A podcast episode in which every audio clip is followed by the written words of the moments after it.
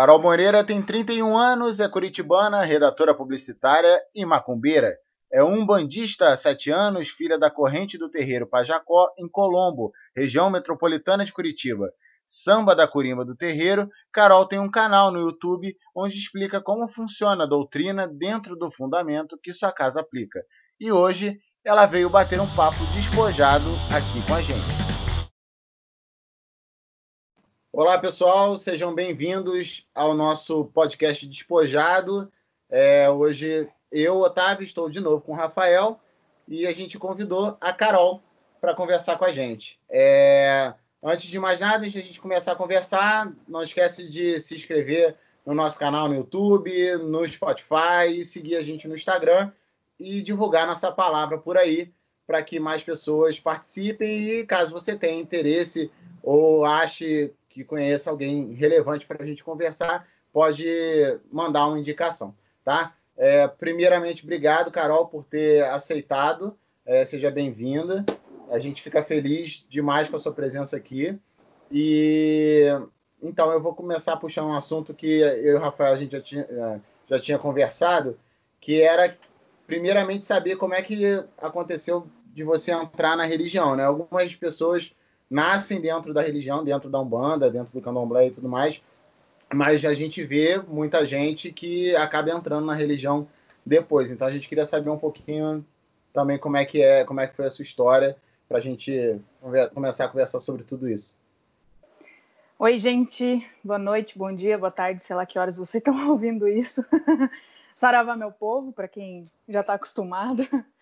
É, bom, eu tenho sete, sete anos de religião. Eu não nasci na Umbanda, né? Não, a minha família toda é católica, tem uns perdido evangélico, mas nada muito relevante. Um lado da família que eu não prefiro. Não, não por causa da religião, não é nada por causa da religião, é porque eu realmente prefiro distância. A gente entende, é, a gente entende. Né?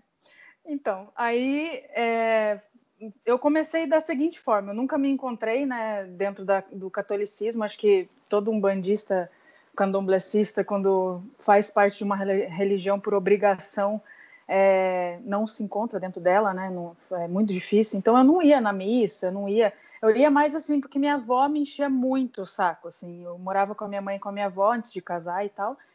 E aí, é, ah, missa de Dia das Mães, missa de Natal, essas coisas assim, eu meio que ia só para agradar minha avó. Aí, quando ela viu que não tinha mais força, né?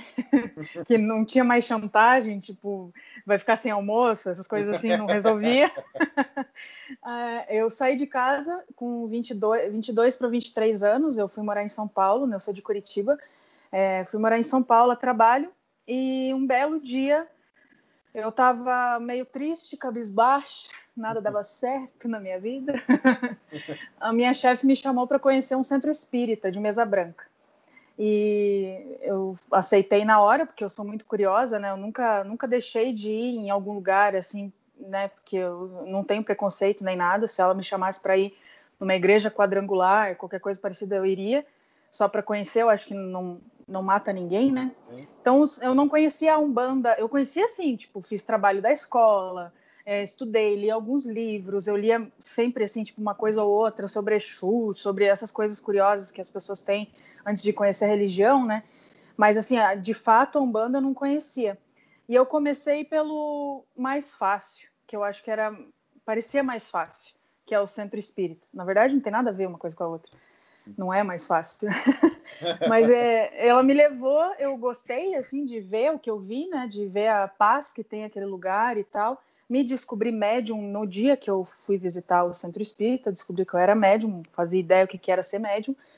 E lá eles me ensinaram, falaram que, que, o que, que eu era, que eu sou uma médium de transporte, e transporte de quê, pelo amor de Deus, quanto é a passagem, essas coisas retardadas que vinham na minha cabeça.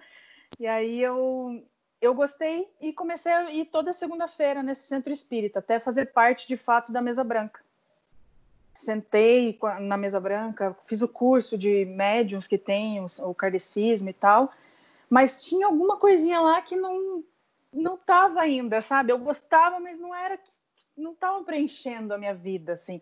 eu ia, eu gostava de, de ajudar, né, os espíritos, nossos irmãos e tal, que estavam precisando de ajuda, saía de lá exausta, chegava em casa mal conseguia é, tomar banho, para você ter ideia, eu chegava em casa exausta, porque era depois do trabalho, né, eu chegava em casa não conseguia nem comer de tanta canseira, assim. Por quê? Porque eu estava gastando minha energia e não estava sabendo repor ela ou descarregar, né? Porque muitas vezes a gente sai de lá ainda carregado com a, a energia do lugar, né? Da, dos espíritos e tal.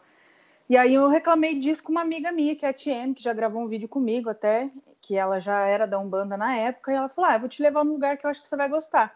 Falei, vamos, tô conhecendo a vida, não é mesmo? E aí eu pisei a primeira vez num terreiro, em 2013. Eu pisei no terreiro é, São, São João Benedito, que fica no bairro Sumaré, lá em São Paulo. E a hora que eu pisei naquilo, não é Sumaré, lá é Perdizes, é, fica perto do metrô Sumaré. A hora que eu pisei naquele lugar, que eu ouvi o som do atabaque, eu falei, o quê? Quê?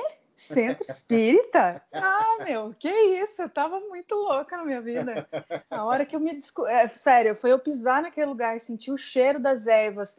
É, o teto da, desse, desse terreiro é todo com pipoca de Obaluaê, assim. Coisa mais linda, assim, aquela cortina bonitinha, os preto velho ali, não sei o quê. Quando eu vi tudo aquilo, gente, sério, não, não, não não consigo descrever a emoção que eu estava sentindo, assim. Tipo, foi pisar ali e falar, meu, é, é aqui, minha vida inteira é isso aqui, entendeu? Uhum. Aí eu passei, é, lá era terça-feira, então eu passei aí toda terça-feira lá. Eu não deixei de ir no centro espírita, eu fui ainda algumas vezes na segunda, mas terça-feira eu tinha que ir no terreiro. Então eu saía do trabalho, ia direto, porque era mesmo, dava o mesmo tempo, assim, ainda mais em São Paulo, aquele trânsito, caralho, é, demorava para chegar e tal. Então era essa minha vida, assim, e toda terça-feira no centro, no, no, no, terreiro. E eu queria entrar, mas não, não era um não era um terreiro, eh, tipo, eu não me sentia confortável ainda para entrar, para vestir o branco. Uhum. Porque lá é um banda, mas ela tem é, é tipo um bandaime, é, uhum. traz bastante a jurema e traz um pouco do daime também, do santo daime. Então eu não estava me sentindo bem confortável ainda. Eu tomei duas vezes o santo daime não no terreiro, né, num, num, em rituais específicos de Santo Daime. E aí é, eu não estava assim, eu, eu, gostava de ir na terça-feira, mas eu não uhum. queria entrar. Nessa vez, assim, não queria entrar. E casou, deu, deu, perdeu o emprego bem nessa época. Eu precisava perder esse emprego, na verdade, para dar uma movimentada na minha vida, porque eu estava muito estagnada. É, eu pedi por isso, não pedi para ser mandada embora, mas eu pedi sim, sim Pedi que algo acontecesse para eu mudar de vida, assim, me mandar embora. A gente pede, né? Depois alguém vai falar com você. Pô, mas foi isso que você pediu, você não pediu para mudar a vida? A Exatamente. Inclusive o vídeo de hoje, né, que eu gravei, que eu postei hoje, o vídeo é, é sobre merecimento. O que, que eu estou pedindo? O que, que eu quero? Não é bem o que eu quero, é o que eu preciso, né? O que eu mereço. Naquela, naquela época eu estava pedindo para um preto velho uma mudança, né? Me ajuda a mudar a vida, tá estranha, tá, tá estagnada. Tá bom. Me deu uma bengalada na cabeça. Aí, mas era o que eu precisava, na verdade, assim, porque assim, eu tinha se vocês virem uns pelos, é pelo, tá? Não é espírito passando na câmera. É, se fosse espírito também, não tem problema nenhum. A gente tá Estamos em casa. Estamos ok. Tá, todo mundo conversa, conhece, tá tudo é, bem. É, tranquilo. E aí, é, o que aconteceu? Eu tinha assinado as minhas férias, eu ia tirar férias do trabalho, né?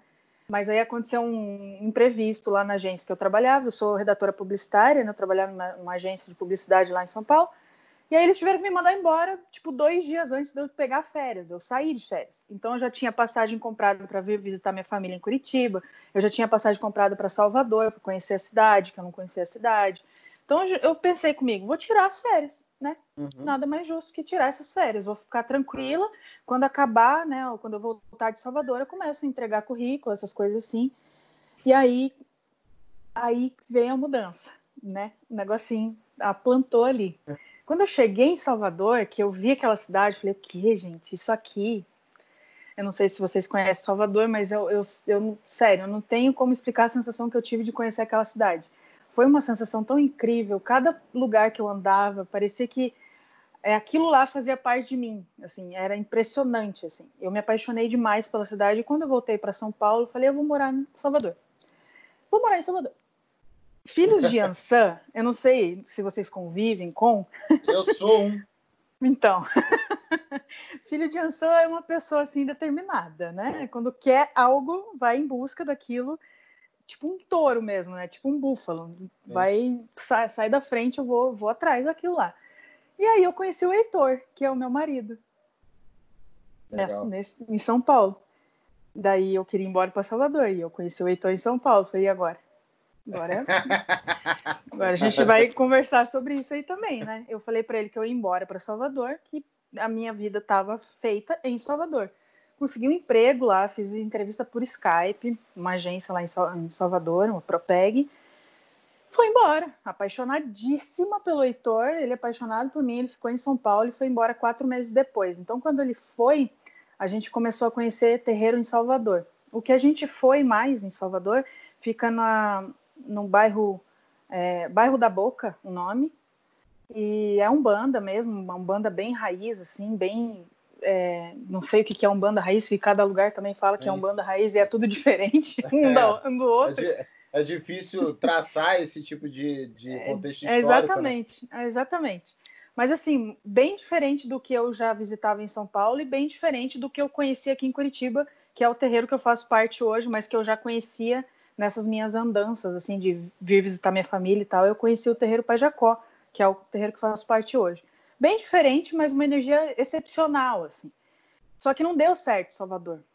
Quer dizer, deu certo pelo tempo que devia dar, assim. A gente é. ficou nove meses lá o Heitor não conseguia trabalho, é uma cidade super cara, extremamente cara, é tão cara quanto São Paulo, então eu ganhava menos lá e tal. Aí começou a fazer uma bola de neve de conta, e aí a gente veio embora para Curitiba, que é onde eu é, é, a minha cidade natal, né? O Heitor adora essa cidade, apesar dele ser de São Paulo, ele adora Curitiba, e a gente resolveu vir para cá. Quando a gente veio para cá, a gente foi direto para o Pai Jacó. Mas, tipo, com uma semana morando aqui, eu já vesti o branco. Falei, não, agora é, é, é o momento certo. E engraçado que foi uma preta, foi o preto velho, pai Jacó, dono do terreiro, que falou assim para mim é, que eu precisava parar de dizer que Salvador deu errado.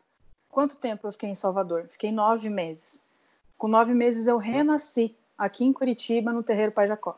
Então, tipo, é, é o tempo certo, assim. Foi o tempo certo que eu precisava para amadurecer a ideia, entender o que era um bando, entender o que é ser médium, é, estudar sobre os orixás, sobre as entidades, até entrar no terreiro e começar a minha vida, assim. Então, Sim.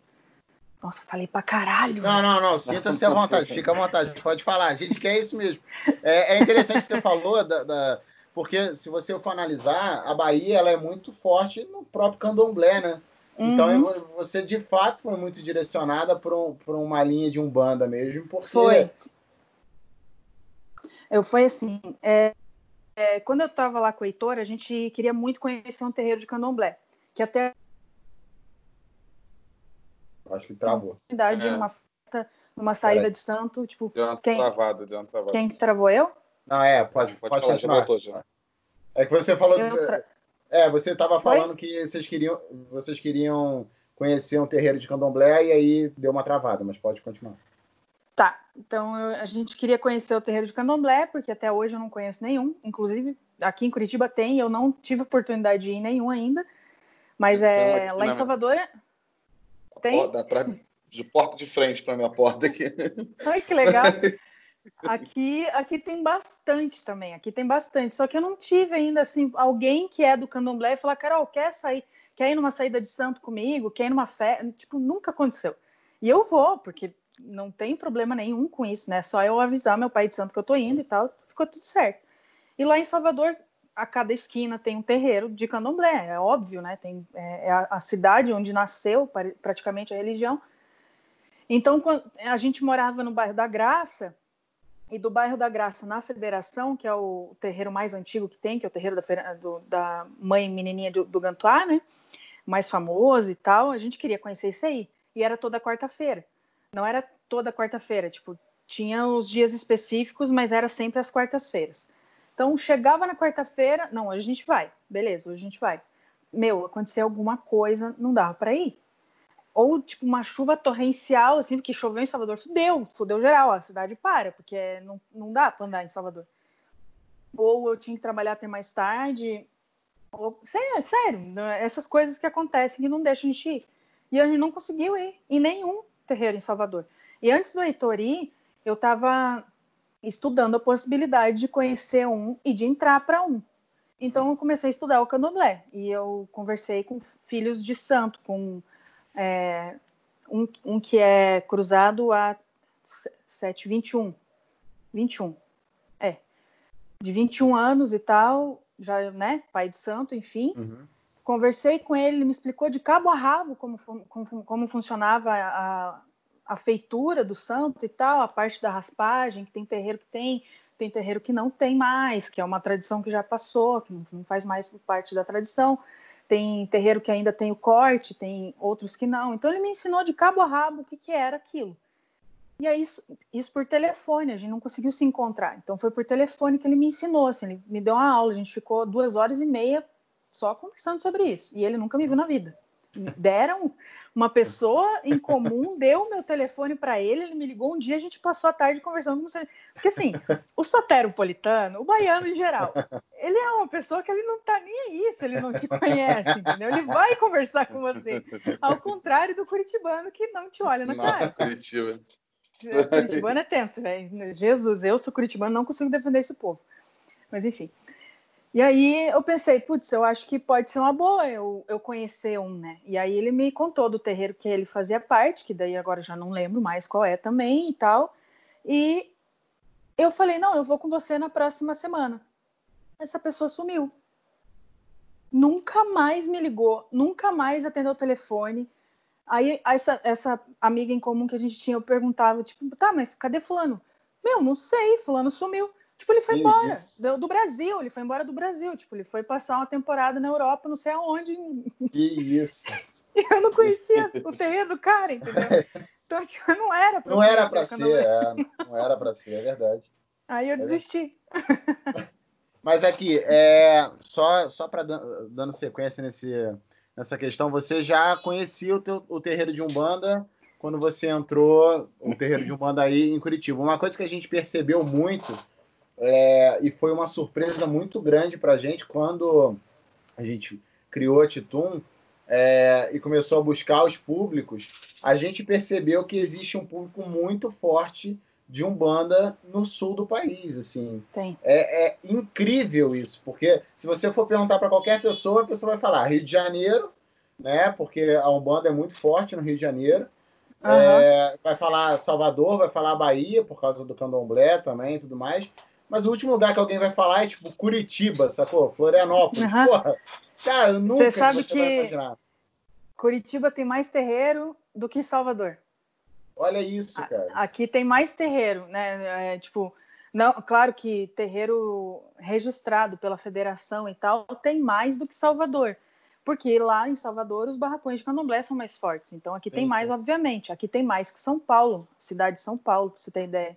E São Paulo, São Paulo também tem um público assim muito um grande, né? É. muito grande. E aí o que que acontece aqui em Curitiba? É, a gente tem um pai de santo que é o falecido pai, pai Fernando de Ogum, que em dois, é, ele faleceu em 2015. No ano que eu vim para Curitiba, se eu não me engano, ele faleceu ou 2014, por aí. Ele faleceu meio recente, assim, faz meio recente.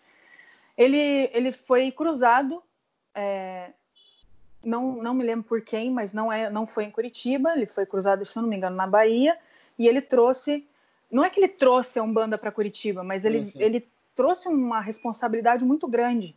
Então, quando ele fundou o terreiro Pai Maneco, que é o maior do mundo, pra você ter ideia, ele está no Guinness, esse terreiro.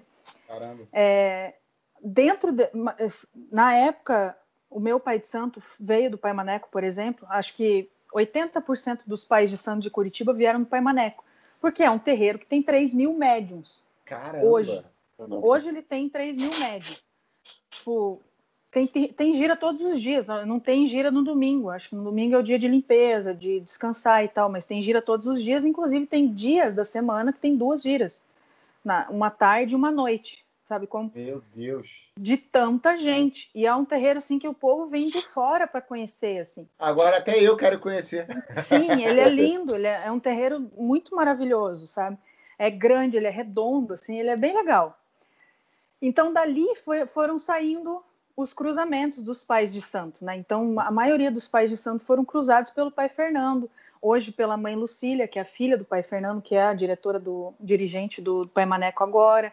Então foi ramificando. A maioria dos terreiros foram saindo dali. Hoje Curitiba tem, cento, tem se eu não me engano, 150 terreiros cadastrados na federação. E desses 150, eu garanto para você que pelo menos 100 vieram no Pai Maneco, são cruzados do Pai Maneco. E aí é, eu acho que, que foi se alastrando, sabe? E por isso que tomou uma proporção tão grande. E a Umbanda que hoje a gente tem aqui, que é, é, que o pai Maneco, que o pai Maneco, que o pai Fernando costumava falar que é a Umbanda pés no chão, que é uma Umbanda mais simples, né? A gente não traz todo a, todo como que eu vou dizer assim, tipo é, as roupas, né, espalhafatosas uhum. que tem no Candomblé, por exemplo, que a gente não traz, a gente traz Mulher tem que usar a saia e a camiseta, o homem a calça, a camiseta acabou, sabe? Não tem nada é. disso assim.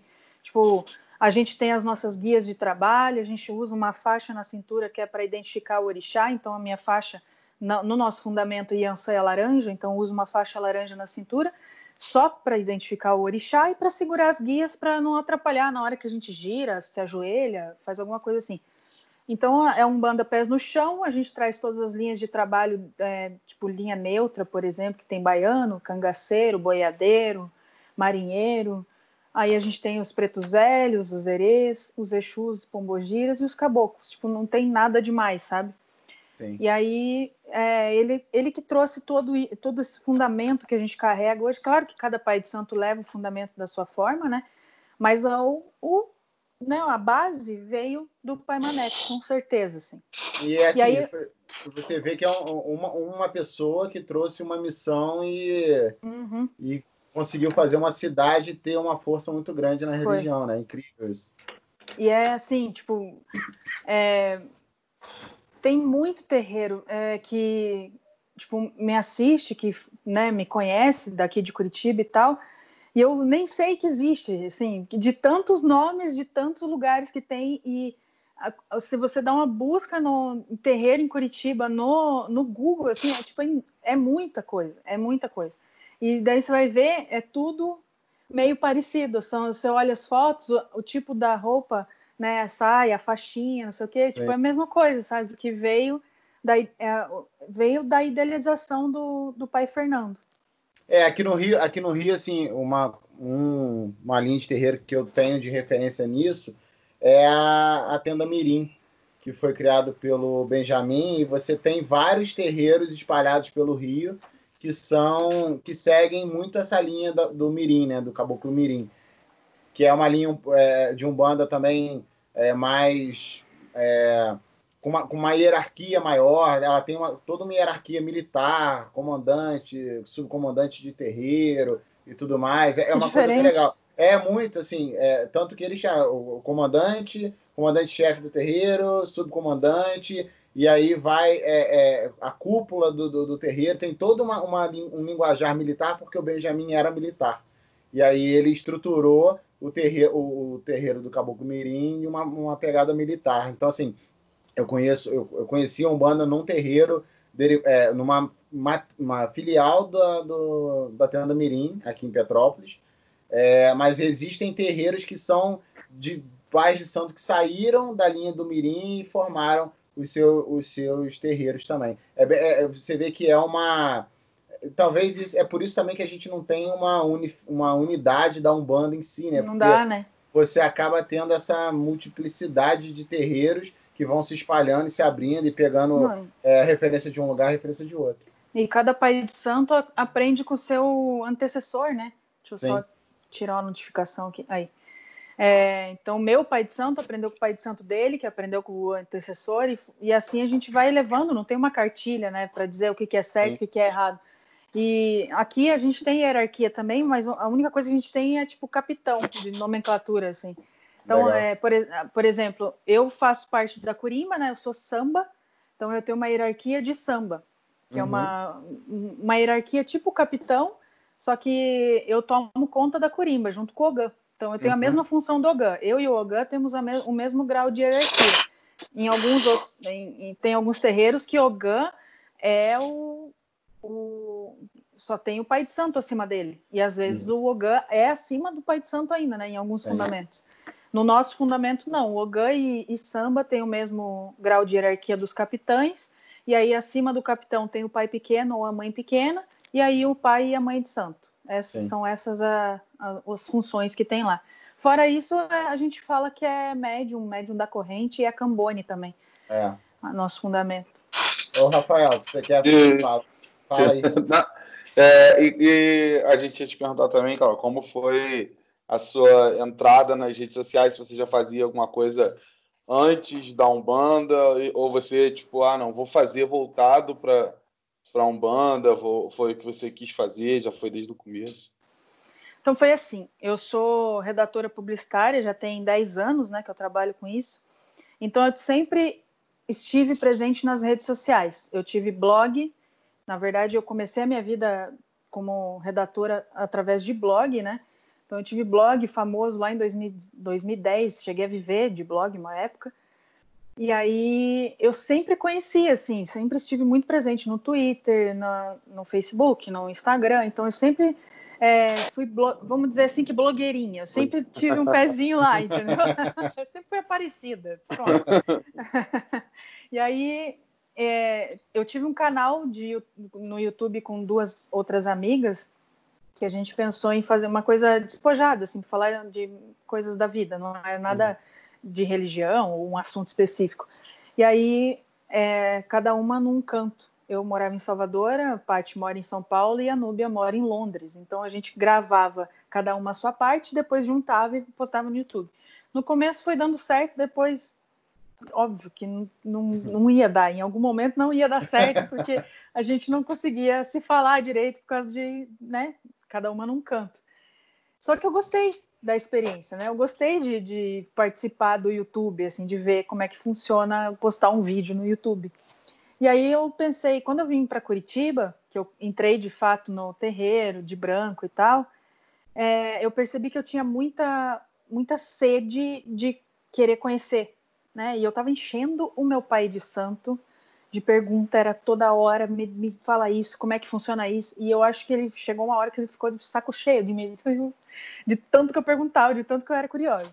Ele me indicou livro, ele falava, vai ver isso aqui, lê isso aqui, tipo, sabe? Vai!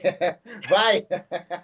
E eu pensei, né? Se eu tenho essas dúvidas, então quantas pessoas devem ter, né? Todo mundo deve ter esse tipo de dúvida. Aí eu pensei, vou fazer um canal no YouTube para mostrar o que, que eu tô aprendendo, que daí mais pessoas podem aprender também, né? Só que assim, no começo, eu jamais na minha vida eu pensei que fosse chegar no que chegou, no que está se encaminhando ainda, né? São 110 mil inscritos. Nunca, mas nunca mesmo, sério, nunca. Eu pensei, eu vou criar um canal no YouTube e se, se der boa, deu boa. Só isso que eu tinha, eu não tinha pretensão. Tanto que os meus primeiros vídeos eu falo, é, não, funciona assim, pronto, acabou. Eu, eu, sabe, eu era muito, tipo, fechado, tenho que fazer até os reacts, eu vou fazer uns vídeos re, reagindo aos vídeos, aos primeiros, assim, porque eu falava as coisas e eu, eu, tipo, eu não ponderava as palavras, sabe? Funciona assim, oferenda é isso, porque não sei o que, sabe? Tipo, pá, pá. Sim, sim. Só que assim, o que pode ser certo para mim pode ser errado para você, né? Tipo, fundamento é fundamento, cada um leva do seu jeito. E aí, aos poucos que eu fui entendendo como funciona. Então, eu levei muito na cabeça no começo de comentário ofensivo, dizendo não é assim, você tá errada, tipo, coisas assim, que até hoje tem, mas no começo era bem mais, né? E aí eu fui. Qualquer, qualquer meio que qualquer pessoa que fizer qualquer coisa na internet vai ter comentário de. Vai, vai ter é. comentário chato, vai ter gente chata, né? Então eu fui, fui pensando assim, vou, vou criar um roteiro para isso, eu mando pro pai de santo, ele lê o roteiro, corrige, minha vida inteira é assim, né? Porque eu sou redatora, então sempre vai ter alguém aprovando ou não o meu texto. Aí eu mandava para ele o texto, ele mandava corrigido e tal com, com, as coisas que eu tinha que falar. E aí eu ia lá e gravava. Claro que do meu jeito, daí eu, eu não lia o roteiro, eu entendia o que tinha que fazer e gravava, né? E assim foi, até hoje é assim. Tem bastante coisa que eu peço autorização para ele para falar, porque às vezes faz parte do nosso fundamento e tipo, né, cada terreiro tem o seu, então tem coisa que eu mando para ele e tal. E no começo foi assim, quando eu vi, em 15 dias tinha, um, tinha mil inscritos. Aí eu falei, eita, mil pessoas? É. Porra, mil pessoas? Já pensou mil pessoas aqui na frente da minha casa? Que caralho que vai ser? Entendeu? Querendo Aí, me ouvir falar, né? Sim. Aí quando eu vi era no Twitter eu já, eu já tinha um público do de antes, né, do blog da, da minha vida anterior. Minha vida anterior é ótimo. É, então no Twitter. Antes do santo, né? antes, antes, an, exatamente, antes, antes de antes de um banda, depois um banda. E aí a, o Instagram também eu comecei a crescer. E, tipo, quando eu cheguei assim a 50 mil inscritos, vamos dizer assim, a metade do que eu tenho hoje, eu percebi o quanto é perigoso também. O quanto a gente tem que ponderar o que a gente fala, porque tem muito, muito, muito adolescente que me assiste, criança que me assiste.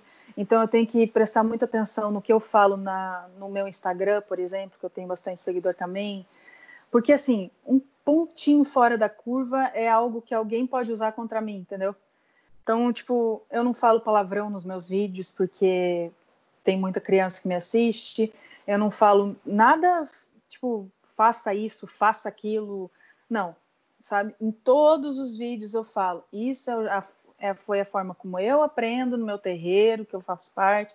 Pode ser que em outro terreiro seja diferente. Então, sabe? Todos os vídeos eu tenho que falar dessa forma para não colocar a culpa em mim caso aconteça alguma merda. Essa criança vai lá sendo uma vela, né? No lugar errado, uma vela, fogo na casa. Fogo em casa. É. Meu Deus. Ai, porque eu vi um vídeo da Carol que ela falou que podia acender vela em casa. Pronto, me fudi. Aí foi isso que eu criei.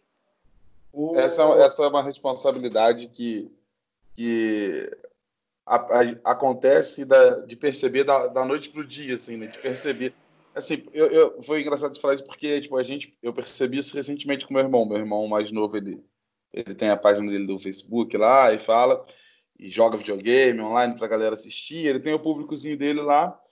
E aí, tem umas poucas semanas, e ele sempre falou muita besteira, sempre fez um humor mais ácido e tal. E tem umas poucas semanas ele tava jogando online. E aí a gente, depois terminou, a gente falou, cara, percebeu que, tipo, tinha 20, sei lá, 20 e poucas pessoas assistindo e 18 eram crianças criança, 12 anos, assim, 13 anos. Nossa. Então a gente tem que começar a pegar mais leve no que, que tu tá falando, no que, que vai, como vai se comunicar, falar menos palavrão, essas coisas assim, porque era uma galerinha bem nova assistindo e, e percebemos assim, tipo, a gente não foi a fundo, foi alguma coisa que instalou e falou, ó, oh, gente, tem um monte de criança aí assistindo, vamos devagar. Né? Teve é, um eu... vídeo meu que eu soltei um arroto um dos primeiros vídeos, assim, eu tô falando blá blá blá blá. E, eu de... e eu deixei e publiquei. Daí passou, sei lá, três dias, meu pai de Santo Carol, evita rotar nos vídeos, por favor. Eu falei, ah, porque esse é meu jeito. Ele falou, não, esse jeito é feio. É, não, não é legal. Esse jeito é porco. É porque, assim, invariavelmente, pelo menos no teu, no teu caso principalmente, é, não são tantas as vozes que falam da religião. É. Você tem bastante gente que faz, mas a partir do momento que você aceita falar, ou você se coloca à disposição para falar, dar a cara a tapa, é, você acaba assumindo uma responsabilidade da religião. Porque Sim. senão, se você chega lá e fala que, ah, não, é, Exu é ruim, ou Exu vai, vai, a gente vai fazer uma macumba aqui com Exu e tudo mais, não sei o quê e você não sabe o que está falando ou fala de uma maneira errada, você acaba criando um, um problema para a religião inteira, para todo mundo que está que tá ali trabalhando naquilo. E assim, é, é lógico que pô, a tua voz hoje reverbera muito mais do que a voz de quem tem, sei lá, mil seguidores, cem seguidores. Sim. Então a responsabilidade também é muito maior. Mas é igual o palavrão mesmo. Tipo, a, o palavrão, eu fa... no começo do. Acho que tem, sei lá, uns três, os três, quatro primeiros vídeos do canal, eu solto um fudeu, caralho, alguma coisa assim, sabe? E aí é, não precisou meu pai de santo chegar para mim e falar, para, Carol, porque você não está falando da tua vida, você não está falando, não é uma roda de conversa de amigo, você está falando da sua religião. E, de certa forma, você tem que ter um respeito com, com os orixás, com as entidades que estão te permitindo isso, né? Porque se, não, se, elas não permitissem, eu não teria feito esse canal, né? Nem fudendo. Sim. E aí foi, foram os comentários dos vídeos que eu comecei a perceber que nossa, cada vez que treme o meu celular, faz assim a, a, a, o pedestal inteiro. É, nos comentários eu vi que tinha uma ou duas pessoas, Carol, fala menos palavrão. Nossa, essa menina fala muito palavrão.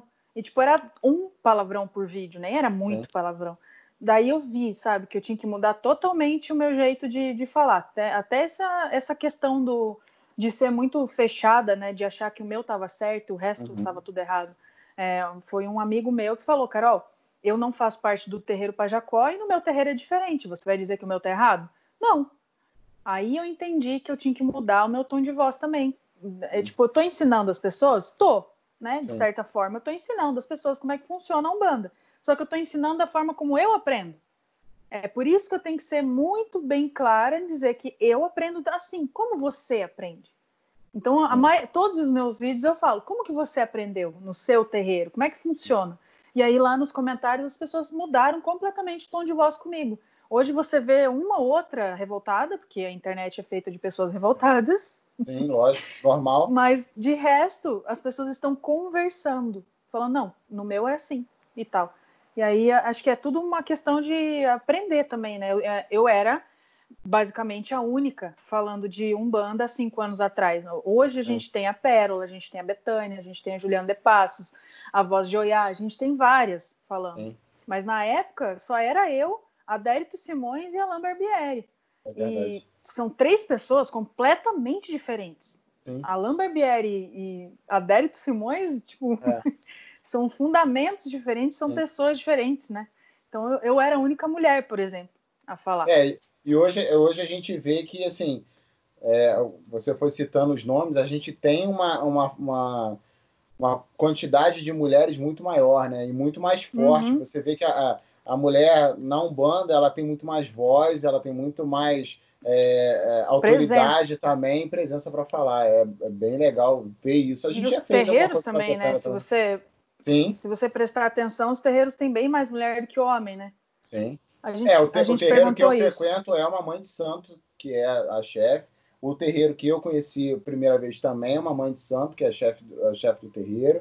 É, eu já fui em outros, e conheço outros também, que as mulheres são a chefe do terreiro, incorporam seus respectivos, é, é, as suas respectivas entidades e tudo mais.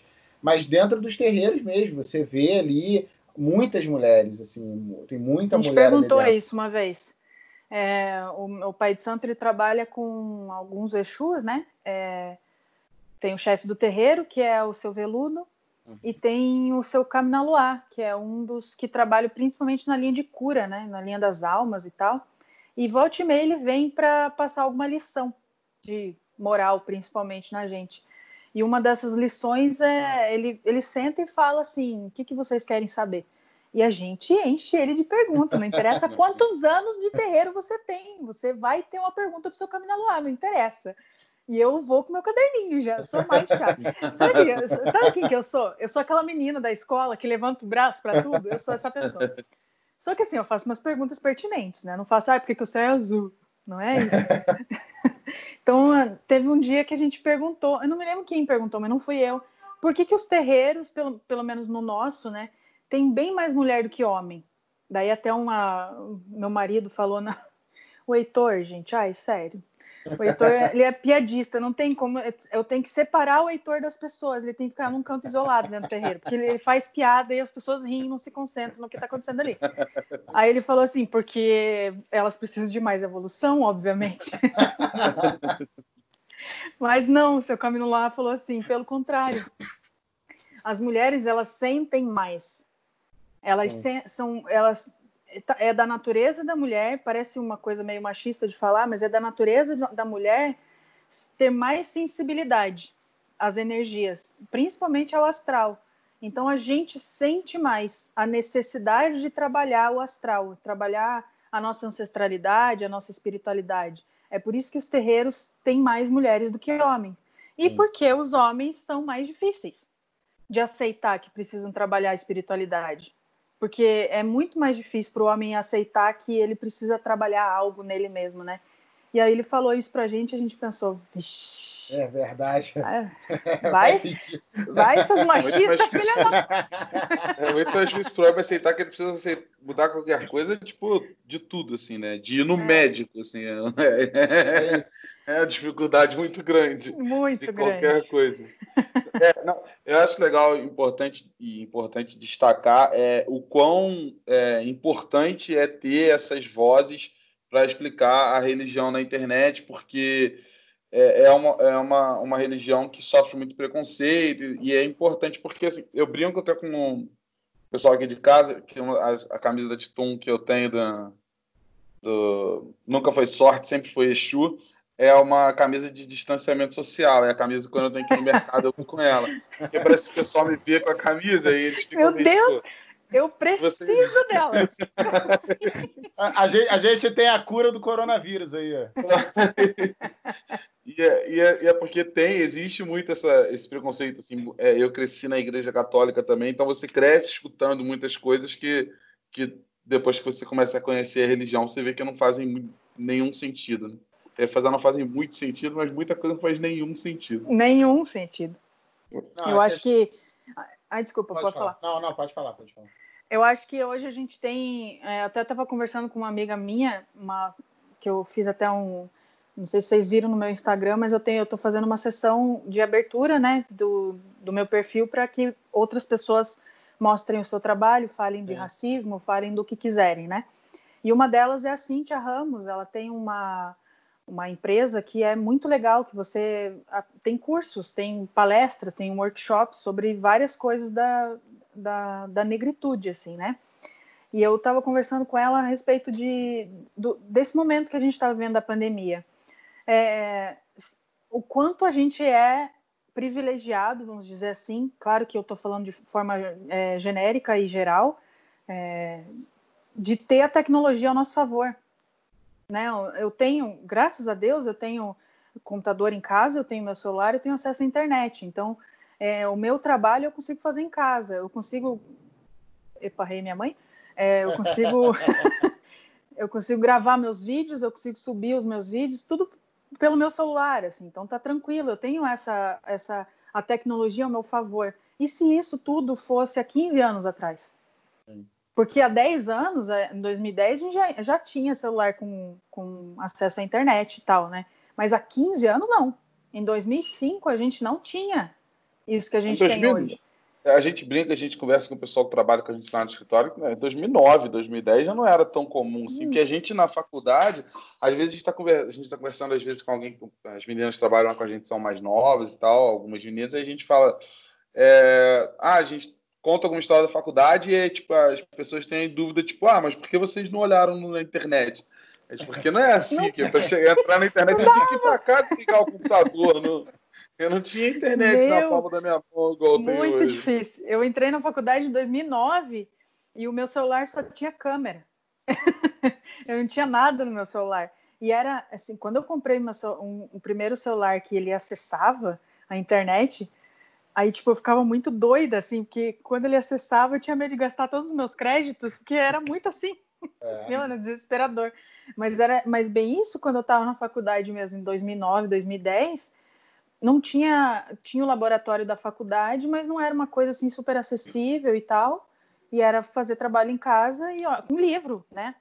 O nosso acesso era o livro. Então, tipo, hoje a gente tem a tecnologia a nosso favor para tudo. A Barça. É verdade. Vixe. Mas, então, imagina Se a gente começar é... a falar muito isso, vai começar a dar o sinal Entregar... da idade. Entrega a idade, é verdade. Então, eu acho que hoje os meus vídeos, eles têm é, eu tenho o privilégio de conseguir fazer isso, porque eu tenho a, a, tecnologia a meu favor, assim. E a gente tem que usar. Tanto que é, o que eu queria dizer é que a gente é privilegiado para o bem, mas acontece de ser privilegiado para o mal. Não sei se isso existe, mas é, a internet está aí para você expressar suas opiniões. E ao mesmo tempo que eu estou postando os meus vídeos e tendo, né, o campo aberto aí para comentários, eu recebo de volta dos comentários negativos também, né? Então, ao mesmo tempo que eu tenho uma coisa boa, eu tenho a parte ruim também, que é os. É, não, é nem, não é nem os evangélicos, acho que os evangélicos são, são os de menos, assim, que eles me, eles me pedem para procurar Jesus. Tudo bem. Valeu. Obrigado. tá massa? Hoje mesmo eu respondi, respondi uma pessoa no TikTok, né? Que o TikTok ele é feito de crente. Eu acho que. Eu não sei se vocês. Eu não sei se vocês têm TikTok, mas sério, a pessoa que mas criou tenho, o TikTok tenho... é crente. eu não tenho é experiência similar porque o meu irmão é convidado da, de uma. Ele é convidado para estar numa rede social, né, que é a concorrente do TikTok, né? Que está entrando aqui no Brasil e tal. E é a mesma coisa, assim. É, é nesse nível. Crente, assim. velho. Tem é. muito crente. É, é, gente cantando louvor, é, é, é. sabe? Não tô reclamando. A, a, não, agora, tão... mais do que nunca, eu não vou fazer um TikTok. É certeza. mas, é, mas tem a, não, tem a parte engraçada. Sério, você perde ali 40, 50 minutos assistindo e dando risada das pessoas. Eu vi, Mas... eu vi um jornalista, eu não lembro que agora que eu estava vendo uma entrevista e agora eu não lembro qual jornalista que ele falou. Era um senhor já e ele falou: "Não, é, eu não consigo dormir mais antes sem me olhar pelo menos meia horinha de TikTok". Aí eu falei: ele tá "Caramba, tá... cara". Ele é, é isso, gente. Sério, eu pensei que eu nunca fosse dizer isso porque eu sou uma pessoa que eu, eu, eu gosto de redes sociais, né? Estou em todas elas e tal, mas eu sempre prezei pelos meus momentos sem celular, né? Eu sempre prezo, assim, tipo, não, agora eu vou desligar, vou assistir uma série, foda-se. Ontem eu assisti oito episódios de Handmaid, Handmaid's Tale. Tale. Gastei todo o meu inglês nessa frase agora. É, assisti oito episódios, assim, seguidos, sem olhar o celular, sem nada, porque eu queria me dedicar à série, né? E eu tenho os meus momentos com o Heitor, que a gente não fica no celular e tal. E aí, antes de dormir, mesma coisa, porque eu penso assim, não, é, tem tantos estudos aí que diz, né, que se a gente ficar no celular faz mal para a vista. Eu já sou cegueta, que tenho quatro e meio de, de astigmatismo, pelo amor de Deus, não posso piorar isso. Ontem eu, eu vim para cama, juro para vocês, eu vim para cama meia-noite e dez, porque eu tô de férias do trabalho, da faculdade e tal. Aí resolvi que eu posso dormir até tarde. Na verdade, eu acordo todo dia nove horas. Eu não, eu sou velha. Eu sou velha. Ponto. E eu vai acordo, dormir onze, dez, né? eu vou dormir. Ontem eu fui meia-noite e dez, não sei como. Mas eu acordo 9 horas da manhã e eu vou varrer calçada. Eu sou muito velha. Aí, ontem eu pensei, acho que eu vou dar uma olhadinha no TikTok. Sério, 1h40. Uma e quarenta eu desliguei o celular e falei, meu Deus, o que, que eu fiz da minha vida? Perdi, perdi a minha Parece vida. Parece que apagar, apagaram uma hora da sua vida, né? Meu foi, Deus, foi. Eu dei muita risada, dei muita risada. Tem muita gente legal, assim, muita gente legal. Mas tem muito crente. Mas assim, não tem crente falando mal de algo. Pelo menos não, apare... não apareceu nem nada para mim, assim. É só crente cantando louvor, ou falando de Deus, ou falando da Bíblia. Não me importo. E aí eu, eu, tenho feito alguns TikToks também, porque agora me rendi real, né? E eu fiz um no espelho, assim, que é tipo, ah, minha primeira gira no terreiro e tal. E bombou, tem 200 mil visualizações Caramba. o vídeo, sério, deu muito certo, assim. E tem mais de cento e poucos comentários. E um desses comentários foi um, uma pessoa, um cara hoje, Clóvis, o nome dele? Clóvis. Quem chama Clóvis? Ó, crente. Você está precisando do Espírito Santo. Vá procurar Deus. Deus. Aí eu, eu pensei, ah, vou responder só isso aqui. E Eu vou só alimentar esse troll eu, eu sempre lembro só daquela tirinha do, do, do, Carlos Ruas, quando eu falo disso. E o Felipe, o meu irmão, fez um vídeo parecido também, porque eu, ele fez um vídeo para a rede lá, para o Quai, falando é, fantasiado de Deus, né? E aí respondendo as perguntas das pessoas e tal. E aí choveu de comentário, assim, com Deus não se brinca. Aí ele fez um vídeo mó triste. Porque vocês não querem brincar comigo. Ai, que demais.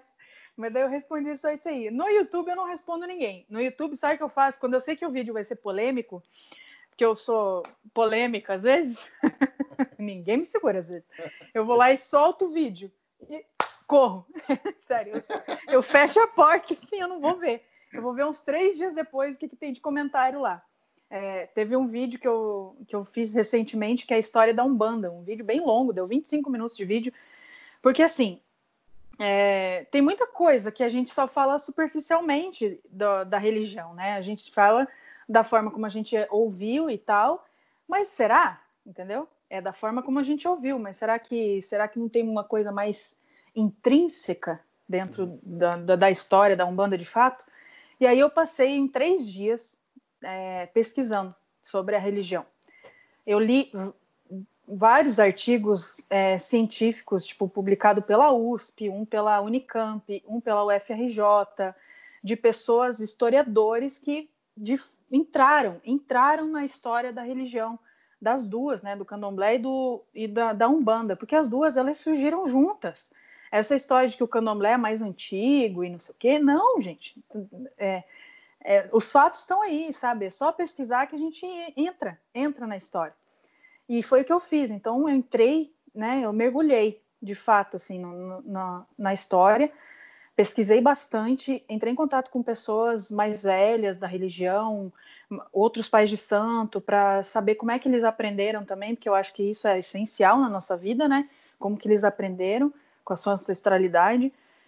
E aí eu montei esse roteiro, falei, eu vou gravar esse vídeo. Eu vou gravar porque é um banda se a gente sofre racismo religioso hoje, é porque lá atrás a gente teve um problema muito sério e que até hoje não está resolvido, né? Não, tipo, eu no meu local de fala, como um bandista, posso falar sobre isso, né? Não como negra, porque, né? Daí eu pego o Heitor e ele que fala e coloco ele no, do lado.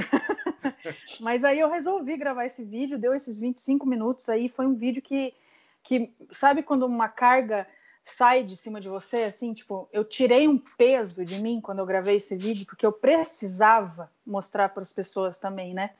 Só que é aquela coisa, larguei o vídeo lá e corri, porque eu sei que as pessoas iam cair em cima total, assim. Até hoje eu não consegui ler todos os comentários, eu li alguns, eu não li todos para não me estressar, porque é aquela coisa, eu estou ótima. Vou ler comentário do YouTube para quê, não é mesmo? Vou acabar com a minha vida? Não vou. Dia, Igual o Detona Ralph, né?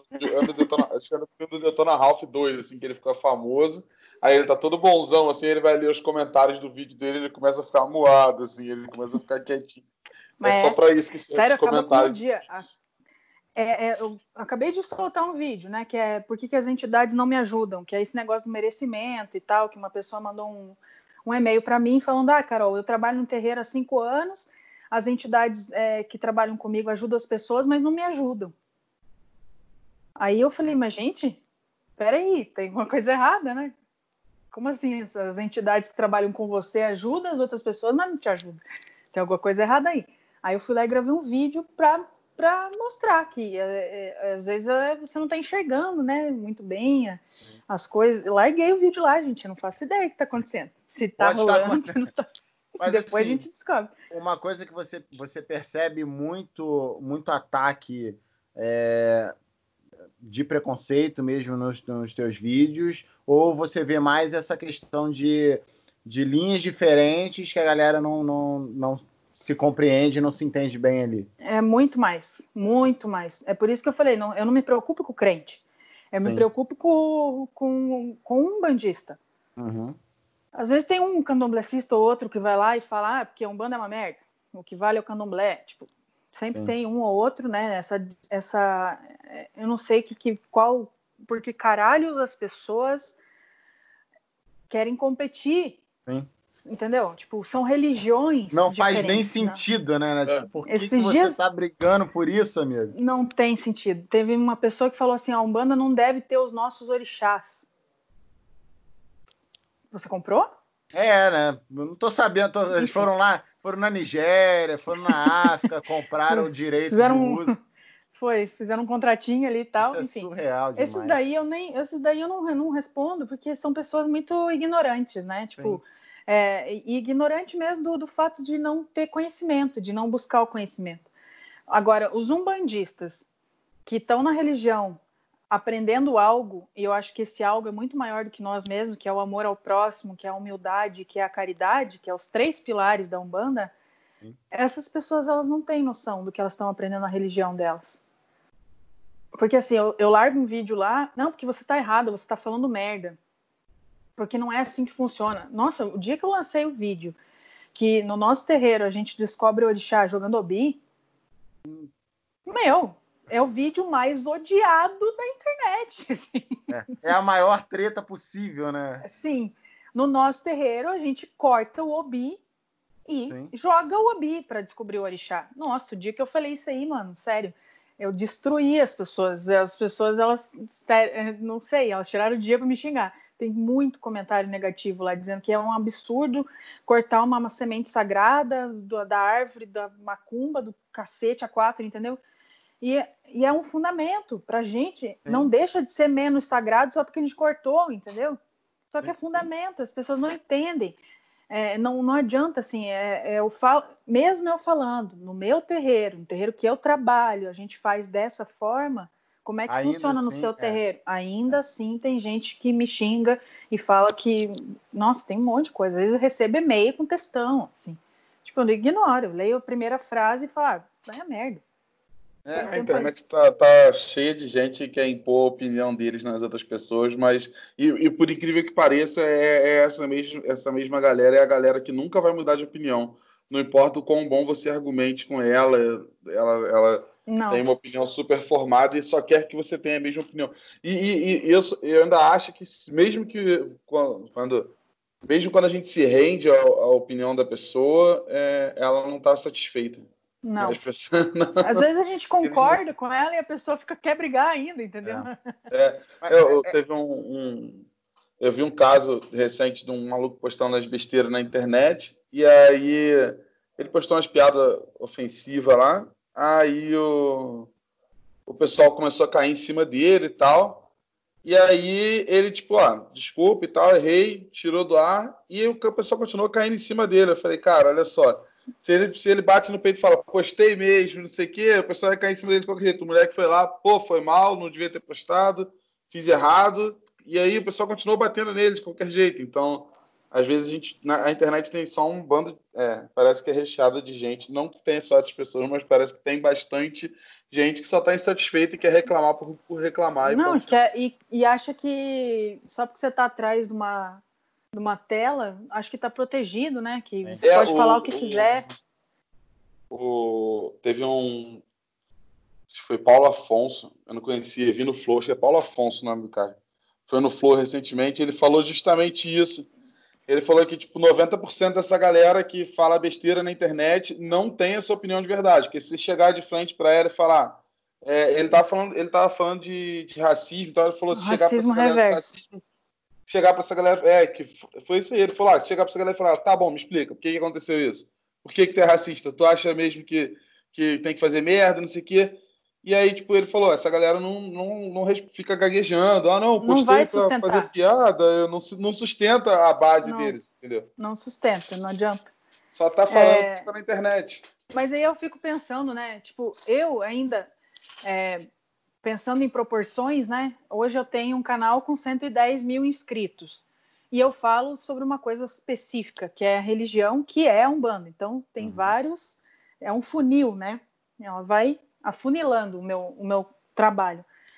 O Felipe Neto, por exemplo, ele tem um canal que ele fala sobre tudo, desde, sei lá, desde política, de, de pintar o cabelo de verde, na, enfim. É ele tem sobre tudo. Como será que deve ser? Está na pele dele que ele tem que pensar milhões de vezes antes de twittar algo, no, né? Porque eu acho que o Twitter é, é, é, é a rede social mais rápida que a gente tem é. ali, porque é uma rede social de pensamentos. Você vai, você vai escrevendo e pronto, né? Quantas vezes ele deve ler e reler um tweet dele porque ele sabe que em algum momento alguém vai distorcer aquilo e você vai e ele vai ficar de filho da puta da história, né? É, e, e, daí eu fico pensando, meu, imagina chegar nesse patamar, eu não quero. Eu simplesmente não, é não quero chegar eu nisso sempre nunca. Falo isso com meu irmão. Meu irmão sempre fica falando, ah, vem, aparece aqui, não sei o quê. Às vezes ele, ele tá fazendo live, alguma coisa, eu apareço de relance, então tô jogando videogame com ele. Aí a galera gosta que eu, que eu faço piada, que eu brigo com a pessoa, fica pedindo, ah, chama o Rafael, não sei o que. Eu falo, cara, eu não quero. Eu não, não. A minha última pretensão é ficar famoso, eu não quero, porque eu sempre vejo isso como um fardo muito pesado para se carregar. Assim. Uhum. É, você tem que prestar atenção em tudo que você está falando, você está sendo vigiado 24 horas por dia. Sim. A internet hoje, Heitor, a galera que é influente hoje é isso. É. O Heitor é. apareceu num vídeo só comigo, né? Eu não quero que ele apareça. Por exemplo, o Instagram dele é bloqueado. Bloqueado não, como é que é? Fechado. Fechado. Não é público. Eu não marco ele nenhuma foto. A gente até tira foto junto, mas eu não marco ele nenhuma foto. Porque eu sei que tem gente muito mal, maldosa, entendeu? Tem gente. Teve um dia que eu publiquei uma foto no Twitter, acho que foi perto do dia dos namorados que eu publiquei uma foto dele no Twitter, é, porque ele tá com Black Power, bonitão assim, né? Também quarentena, não tem. ele não, ele tem não vai. Ele não vai arriscar deixar na minha mão de jeito nenhum. Ele tá com Black Power bem bonito, sim. Eu publiquei, ó, o Black Power do Heitor, tá lindo, não sei o quê. É, chamaram ele de palmiteiro, velho palmiteiro. Aí eu pensei assim, meu, essa pessoa não faz ideia do que quer dizer o termo palmitagem, né? Eu, eu estudo muito sobre isso, né? Afinal, eu não tenho como. Eu convivo com o racismo do meu lado, né? Sim. E, e eu tenho que estudar sobre isso para que eu consiga, junto com ele, lutar, né? Que é, é o meu papel. Eu, eu tenho que fazer alguma coisa. E aí eu estudo muito sobre isso. E eu fico pensando, essa pessoa não faz ideia do que ela está falando, ela não faz ideia do que é o termo palmitagem, do que, que isso implica e do quanto isso ofende algumas pessoas, né? E ela só está ali. E se ela tivesse é. frente a frente, será que ela ia falar isso pro Heitor? Nunca Você é palmiteiro? Um Nunca. Nunca. Por isso que eu não exponho ele. Eu, por isso que eu não marco ele em nada, em nenhuma foto. É por isso que a gente só gravou um vídeo juntos. Daí tem um monte de comentário, ah, chamou o Heitor para ele contar mais sonhos, né? Porque ele é, tem muito desdobramento, né? De sonho e tal. É, chamou o Heitor, chamou o Heitor. Meu, não quero expor ele, porque é, é, muito. Se eu já, se eu já sofro, tipo, por exemplo, essa semana eu estava conversando com uma amiga minha que eu tenho fã clube. e isso para mim já é o auge, velho. É o auge. Mano, quem tem fã clube é a Xuxa, velho. Como assim? Não tem sentido. Só que assim, são, são adolescentes, né? O mais velho ali tem 16 anos, 17 anos, né? Bem novinho. E eu converso com eles, assim, a gente tem um grupo no WhatsApp, a gente troca ideia, eles me dão muita, muita sugestão de tema para vídeo.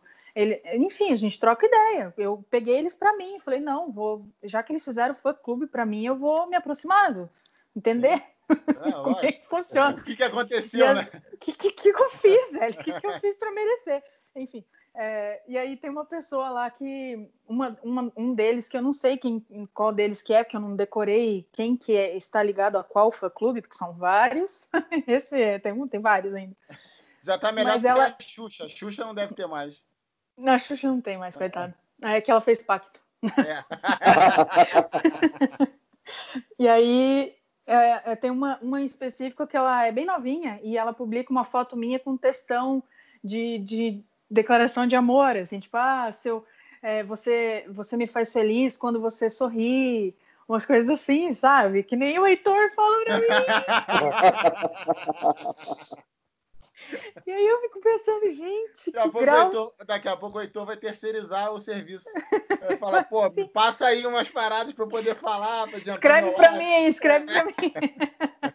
Aí eu fico pensando, gente, olha o grau. Esses tempos atrás eu fiz uma pizza de frigideira, que é uma rapidez ali com queijo, uhum. um, um ovo, não sei o quê, ovo cozido e tal. Porque eu não gosto de jantar de noite, sabe? Comer comida, essas coisas assim, eu não gosto. Eu gosto de uma coisinha mais leve, pizzazinha de frigideira ali com rapidez integral. É nós. É, fiz, tirei uma foto, mandei no stories. E a dieta? Ah, meu Deus. E os exercícios? Você está fazendo exercícios? Carol, você está bebendo muito vinho. Porque às vezes eu publico foto com, o stories com vinho e tal. Nossa. Você está bebendo todos os dias? Hoje é sexta-feira, Carol, dia de Oxalá, não pode beber? Nossa. Meu, sério, ah. muito, muito, tem muito. Teve Cara. uma vez que eu publiquei uma, uma foto no Instagram, assim, eu respeito, respeito sexta-feira vestir o branco. Uhum. Gosto, gosto de vestir, vestir o branco na sexta-feira. Mas assim, se tiver um dia chuvoso, frio, não sei o que, e eu só tenho uma blusa preta, Foda-se. É. Oxalá sabe que eu estou é. respeitando ele. Eu não vou. Oxalá não, não vai ficar zangado. É, não, ele não vai anotar no caderno. O Carol tá de preto hoje, filha da puta. Aquela cesta ali, né, cara? Não, não. Né? Vacilou, né? Vacilou naquela cesta. Vacilou na... quando eu chegar lá, ele não, aquela cesta te condenou. Sai daqui. Aí eu Tava tudo indo muito um... bem, até aquela fatídica sexta-feira, né, cara? Que eu bebi vinho de preto.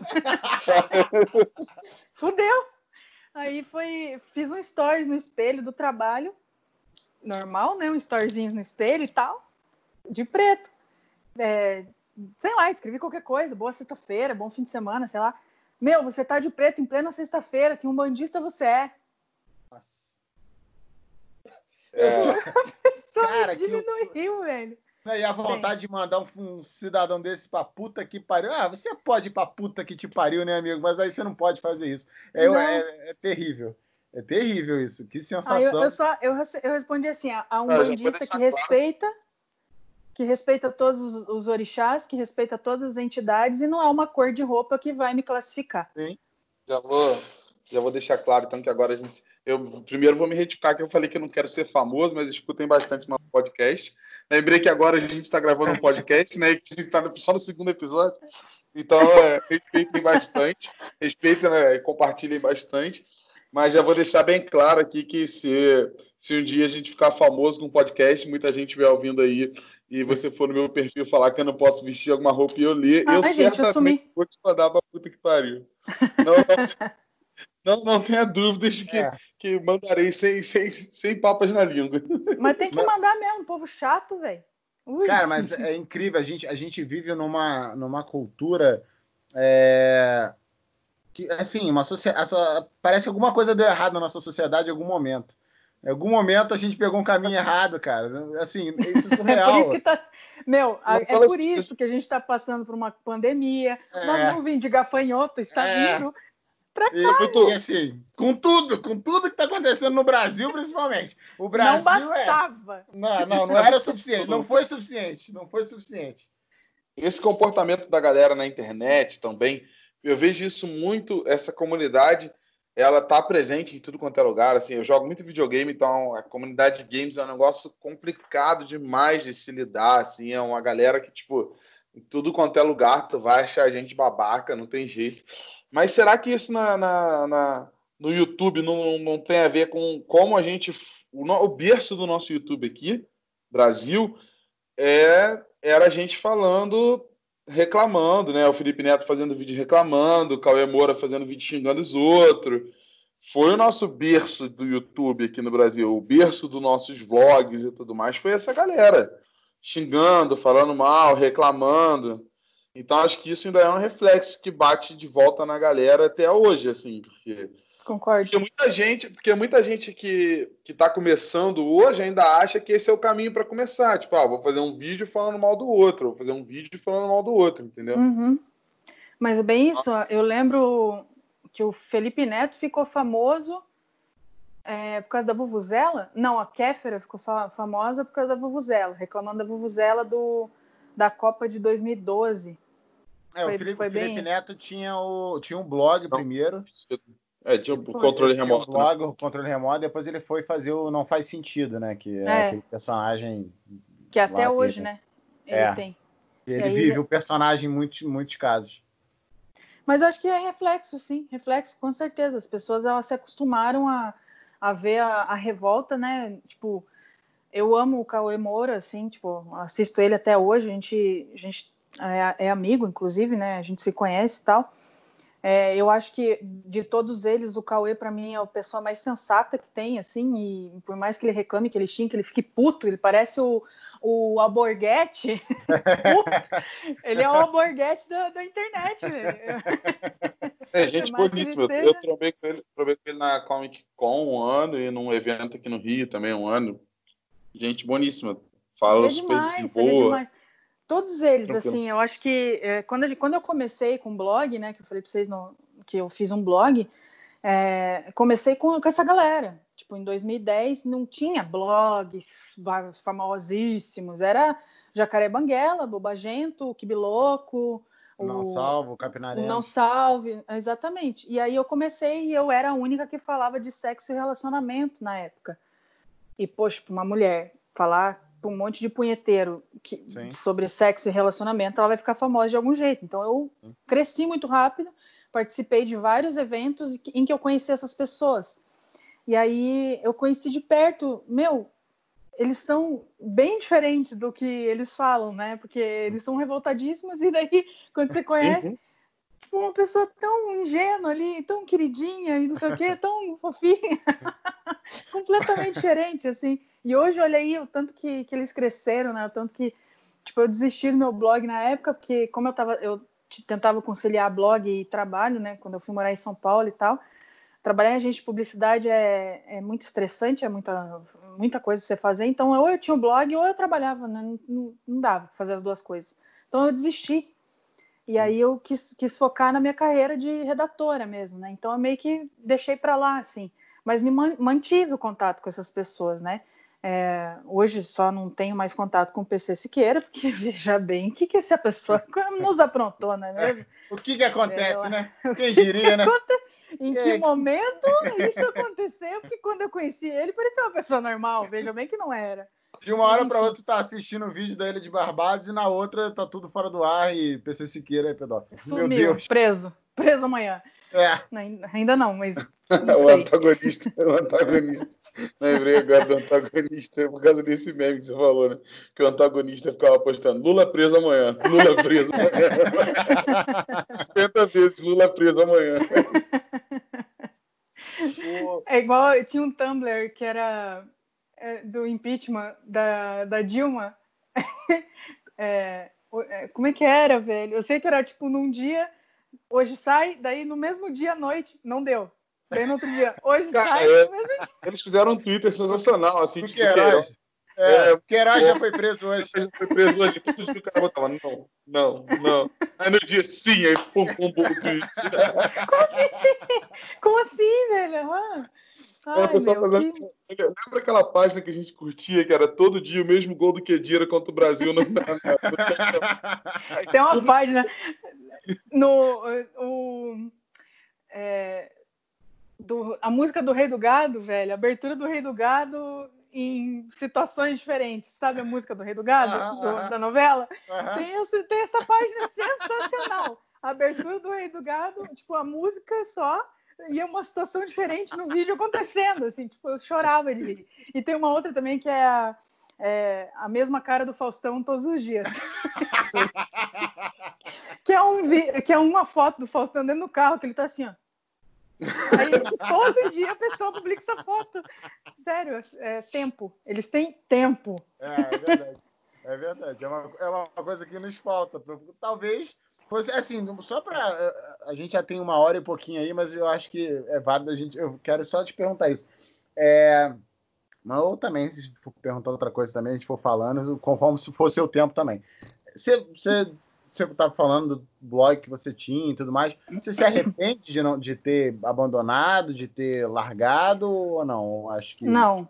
Não era o tempo. Não, porque eu, eu acho que chega uma hora que você. Eu fiquei encurralada. Nossa, essa palavra é incrível também, né? Para um blog de sexo e relacionamento. eu fiquei encurralada. Porque, assim, para um blog dar certo e ele funcionar real, assim, você tem que se dedicar bastante. Então eu tinha que fazer pelo menos uns cinco posts, às vezes dois por dia e tal, um por dia. Enfim, eu tinha que fazer movimentar aquilo lá. E o assunto sexo e relacionamento, ele é muito restrito. O meu blog ele não era pornográfico. Uhum. Não, era, não tinha nada de pornografia. Eu falava sobre dicas de coisas sexuais, assim, do, tipo educação sexual, principalmente educação sexual, é, notícias sobre ah, doença, essas coisas assim, Sim. e relacionamento do tipo, ah, as pessoas me mandavam perguntas e eu, no auge da minha experiência de 30 anos, mas... 20 e poucos respondia, anos. É, respondia as pessoas em forma de post, né? Que, que, que, as dicas de relacionamento. E aí ele deu certo por um bom tempo, né? Tanto que eu tinha bastante anunciante, que eu ganhava dinheiro com isso e tal. Mas chegou uma hora que ou era isso, ou eu ia para o YouTube para falar disso. E eu não tinha parafernália para parafernália do, é. do Felipe Neto. Eu não tinha, eu não tinha câmera, não tinha nada para me suprir naquele momento. Porque eu, eu, tinha um celular bosta e tal. Como é que eu ia comprar um celular para gravar vídeo? E eu, será que as pessoas não iam distorcer? É, vou falar de sexo na internet e aí vão achar que eu sou puta, é, sabe? Porque na época é, não tinha ninguém falando sobre isso, então eu ia ser a primeira. Daí eu ia ter que arcar com as consequências do que eu ia ouvir, né? Porque machismo e tal. E aí eu fui deixando para lá. Falei, não, eu acho que eu vou dar um tempo disso aí, vou dar um... depois eu volto e vejo o que eu faço. Mas quando eu vi que eu estava me dedicando para o trabalho e fazendo curso e fazendo as minhas coisas, eu vi que não queria mais mesmo, sabe? Que fui deixando para lá. Aí quando eu vi a Tati Ferreira, que é a acidez feminina, não sei se vocês conhecem, ela subiu muito com, com um blog dela, que tinha o mesmo assunto que eu, e ela começou a fazer vídeo, e ela bombou. Falei, pronto, fechou, deixa, deixa toda essa carga emocional que ela vai, né? Ela vai arcar com aquilo e eu vou prestar atenção se for bom. Se tiver dando certo, talvez eu vá por esse rumo, senão eu desisto. E aí eu acabei desistindo. Achei melhor, assim, tipo, não, não pela. É, não é nem pelo machismo ou coisa que eu ia ter que arcar, mas é mais pela canseira, assim, tipo, ah, sabe? Eu acho que eu não estava preparada emocionalmente para ter que arcar com isso. E aí eu deixei para lá. É, e num, e num país com, assim, com vários analfabetos funcionais, assim, no país, com a galera que não tem um pensamento crítico nenhum, é, o sexo é um tabu ainda, ainda é. hoje. As pessoas basicamente não sabem falar sobre isso. E aí a gente tem uma educação sexual nula, um Estado que não atua nisso, agora menos ainda, né? Porque se depender, não vai, aí que não vai ter educação sexual nunca mais. Não. É... Porque vai ter, vai, nunca vai ter mamadeira de piroca. Nunca, é, não. Acabou, acabou, a chance que a gente teria das nossas crianças crescerem com a mamadeira de piroca. É, Mas, foi... infelizmente, a gente aí perdeu a chance do comunismo no Brasil. É... Mas é isso, assim, então, é, você, com certeza você teria um, um, um uma carga que hoje, se você já tem, com o cara falando, você não pode vestir preto na sexta-feira imagino você falando sobre sexo, o cara achando Nossa. que, tipo, pode conversar e abertamente, daqui a pouco você tá recebendo um tipo de foto aleatória. No, no, Ih, tipo, quantas no... vezes? Se, se sendo um bandista eu recebo, imagina falando de sexo. Meu Ai, Deus. gente, sério, tem. Meu Deus. tem. Já qual o problema, de... Mano, qual o problema de vocês, mano? Sai, para sei. com isso. Não para. sei, as pessoas. Eu, teve um cara, eu publiquei uma foto daqui para cima, do, só aqui, na minha cara, só do meu rosto. E ele mandou um e-mail dizendo que ele estava apaixonado, que ele queria saber se, se rolaria algo. E daí mandou uma foto do peru, como se eu estivesse almejando um peru naquele momento, ainda mais por foto. Pela... Aí eu não respondo, né? Tipo, tem alguns assim que fala e tal. Tem muito homem que não pode ver mulher, assim, eu não é. entendo. Não, e tem uma autoestima, vamos combinar, né? Putz, a autoestima do cara é. Vou mandar meu piru pra ela, é, ela vai amar. Agora, é, galera... agora, é a melhor forma de eu conquistar essa mulher aqui. Puta merda, a autoestima é. do hétero. Porra. É. Tá de parabéns, não, aqui não. Eu não sei o que tá passando na cabeça do cidadão quando o cara faz um negócio desse. Não tá passando nada, na verdade. Não. Não passa nada na cabeça de um ser não, humano e, desse. E pior, é, é, é, sempre, é, é, sempre a mesma coisa, a mesma conversinha, do tipo, ai, ah, velho, sério, minha vida inteira, minha vida inteira. mulher Não, sofre demais. Né? Isso é um absurdo. Isso, é isso muito é difícil surreal, mulher. Surreal. Eu, tava, eu não sei, eu vi um meme há pouco tempo falando sobre isso, tipo, a, a, a galera falando, ah, ah, não, você não, não, não, dá, não dá espaço para o cara de, é, conversar e, e bater um papo, aí vai aí o meme embaixo era tipo, o ah, papo do cara, isso, cara, o papo bom. do cara, ei, vamos, vamos dar uns beijos, ei, não sei o que, era, cara. Era a mulher mandando assim, tô tomando banho, cara, eu queria tomar banho com você. Justo, é, aleatório, né? Porra. Não, nada. Oi, tudo bem? Não tô, tô meio triste. Não fica triste, você é linda. É isso. É. verdade, verdade, tô feliz agora, bem legal. Eu nunca tinha me falado isso. Agora que você falou, pô, tô bem, tô bem, obrigado, velho. É, mas é muito reflexo dessa sociedade sem senso crítico nenhum, cara. As pessoas, pô, elas simplesmente não sabem viver em sociedade. É tipo não. isso, é, cara.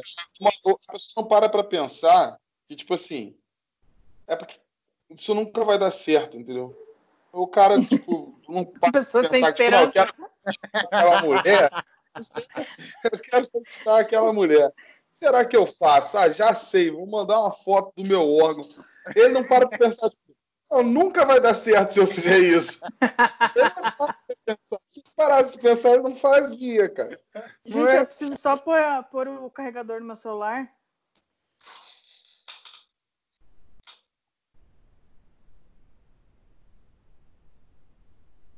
Peraí, que eu acho que caiu. Acho que ela saiu. Deixa eu voltar. Deixa eu botar, chamar ela novamente. Saiu.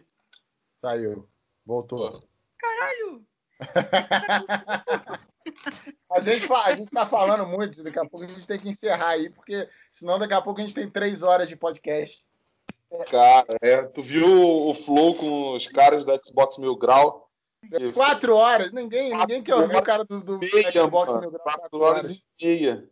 Não, mas esses dias eu entrei no. Eu gosto de ouvir alguns podcasts. Meu Deus, eu não sei o que eu fiz na minha vida aqui. Agora eu perdi. perdi o controle. A gente está te vendo e está te ouvindo, tá tudo bem. Você tá aí ainda, tá tudo bem.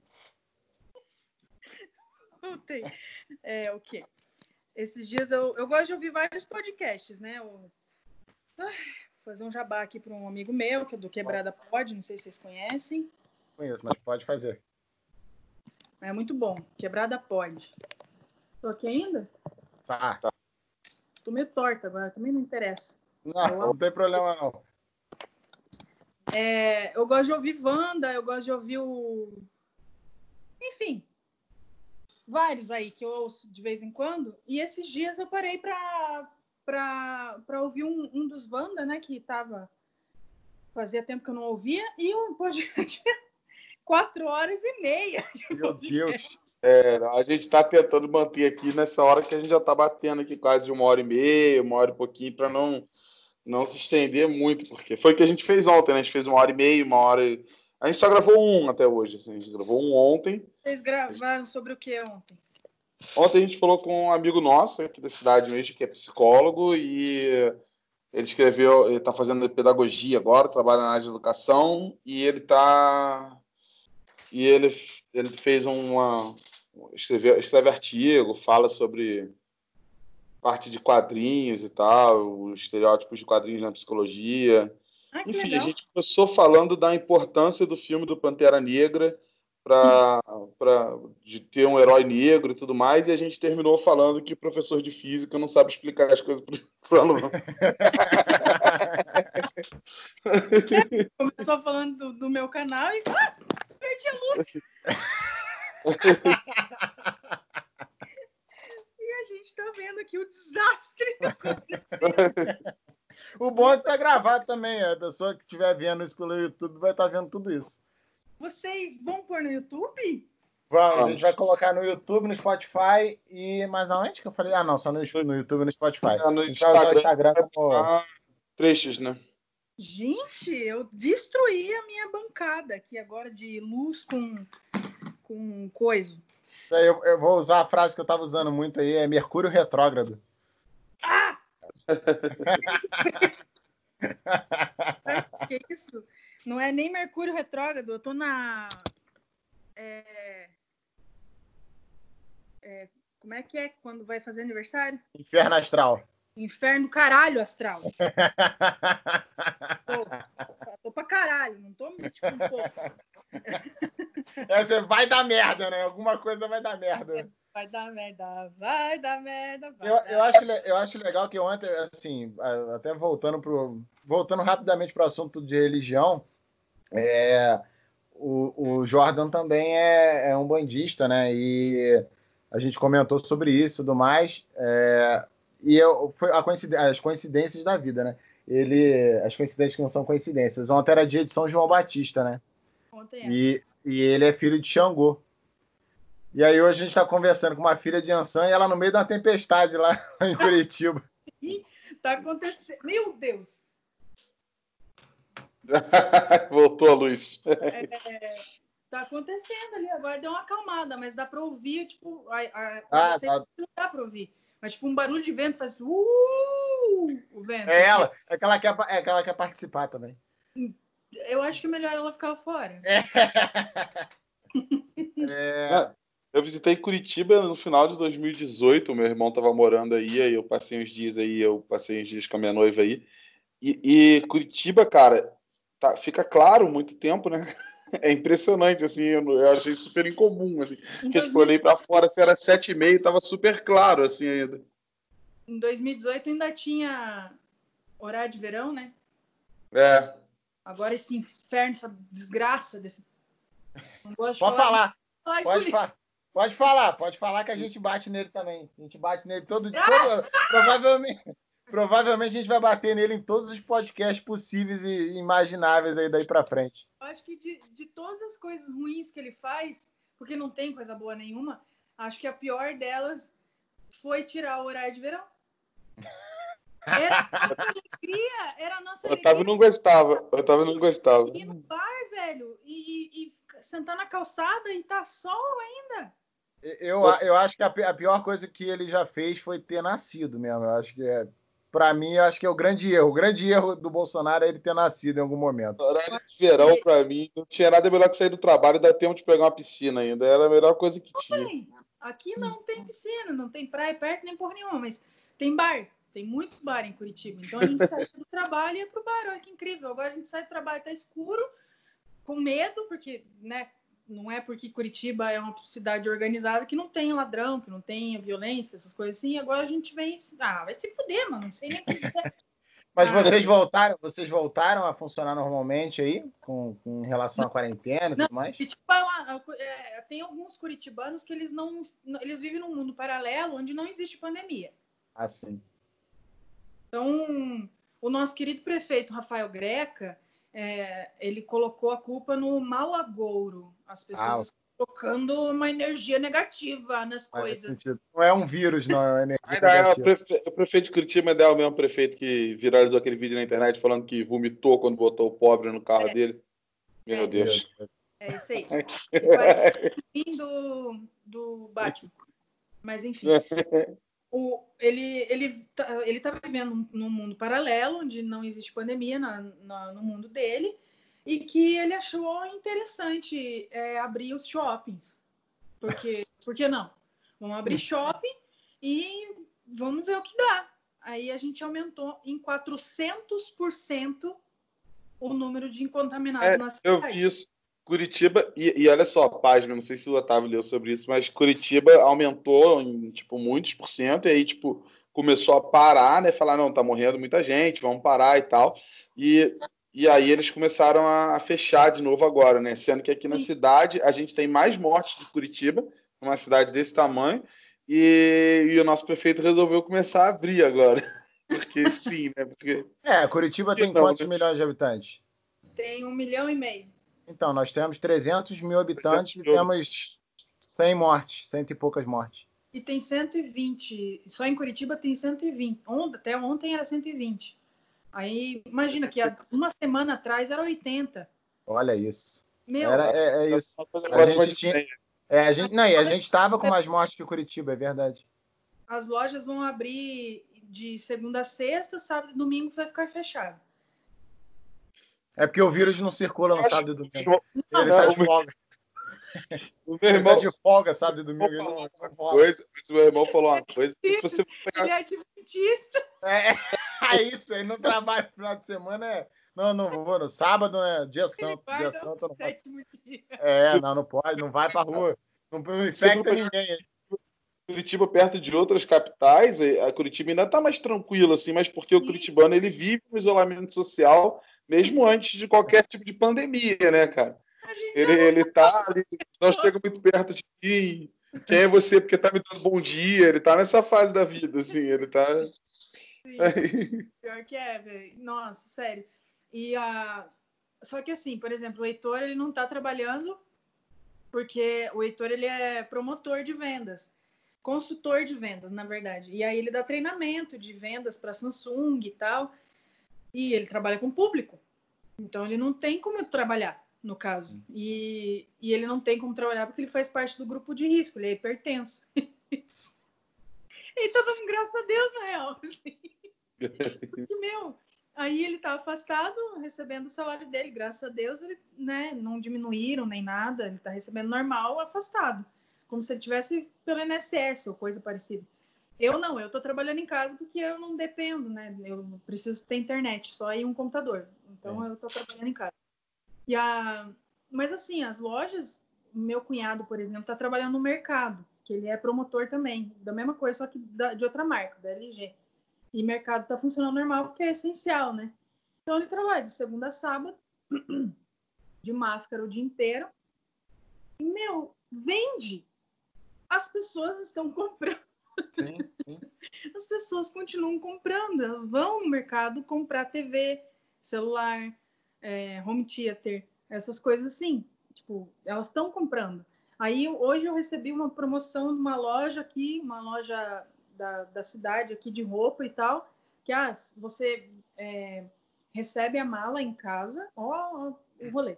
Você recebe uma mala em casa com várias roupas, e daí as roupas que você escolhe, você paga só por elas e devolve a mala. Ah, isso tudo devolve com coronga também, né? É. Se tiver doente, devolve junto. Mala, pra que roupa? É, Sabe? É, mas sim. Onde com roupa?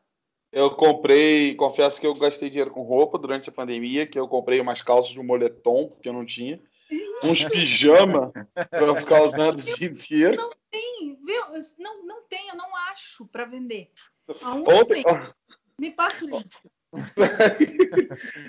Ontem eu estava comentando com meu irmão o fato que a gente, as roupas têm umas hierarquias, né? Quando a gente compra roupa, ela é roupa de evento, depois ela passa para roupa de sair, e agora durante a pandemia é tudo roupa.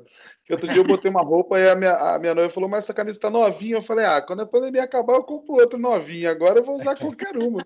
Eu não vou esperar eu, sair para algum grande evento para vestir essa camisa, porque eu não vou sair para um grande evento tão, tão cedo. Eu, eu tive que ir hoje num cliente nosso, que é um hospital e eu fui, pô, eu tava com saudade de botar roupa social. Eu tava, eu fui feliz de camisa social, calça social. Falei, nossa, que saudade que eu tava de botar uma roupa social, porque eu só ando igual um lixo dentro de casa.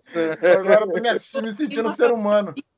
Ontem, ontem eu, eu, tive que ir no mercado e eu coloquei uma calça jeans, que fazia muito tempo. Eu pensei comigo, se essa calça servir, é sinal que tá tudo bem, que estamos mantendo aqui uma harmonia. Ninguém engordou, ninguém engordou. Normal, normal. Vesti a calça. Eu fiquei tão feliz, salvou meu dia. Eu, eu estou vestindo uma calça jeans na quarentena, indo no mercado, fechei o botão normal, zíper não, estou respirando, a calça está funcionando no meu corpo, sinal que eu não engordei nada. Incrível. Fui no mercado, comprei um monte de merda. Aí para engordar. Não deve estar servindo hoje. Rafael, ah, encerra aí. É. O papo tá bom, mas a gente. Mas a gente convida a Carol de novo. Mas eu tô falando, falei ontem do Jordan, daqui a pouco a gente vai ter o, o mesmo número de, de 30 pessoas que a gente vai convidar elas uma vez por dia, todos os dias. Mas.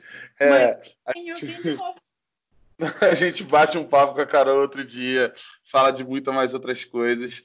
Agradeço imensamente quem ouviu a gente até agora. É, Carol, você quer deixar aí alguma rede social, uma coisa para o pessoal te conhecer? Embora né, você já esteja bem maior, a gente ainda está começando, mas. É. Eu, bom, para quem não, não, não me segue ainda, os, os meus perfis são sempre Calma Carol, arroba Calma Carol. É, porque sim, não tenho muito o que responder sobre o porquê de ser Calma Carol, né?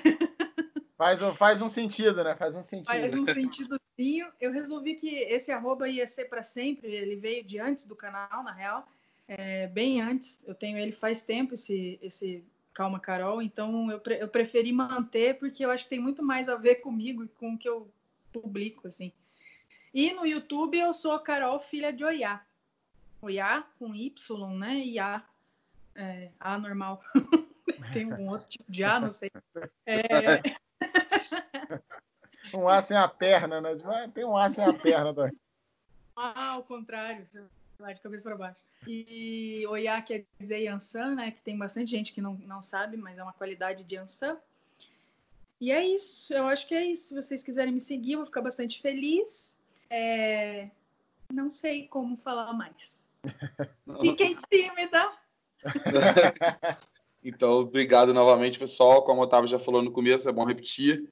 É, segue a gente aí no Spotify se você está ouvindo pelo Spotify. Segue a gente no YouTube se você está assistindo a gente pelo YouTube. E se você está vendo algum pedacinho, algum texto no Instagram, você não vai estar tá ouvindo isso, mas segue a gente no Instagram assim mesmo. É isso. Beleza? Desculpa pelo Aue que eu fiz aqui. Eu fiz não, um nada, que isso. Foi muito bom, papo. Foi muito legal, muito legal ler, mesmo. Ler tudo aqui, tomei um choque, mas deu tudo certo. Deu, é isso que importa. Obrigado, Carol. Obrigado a todo mundo. Um beijo, obrigada mesmo de verdade. Adorei falar com vocês e espero que vocês me convidem uma próxima vez. Com certeza. Valeu, pessoal.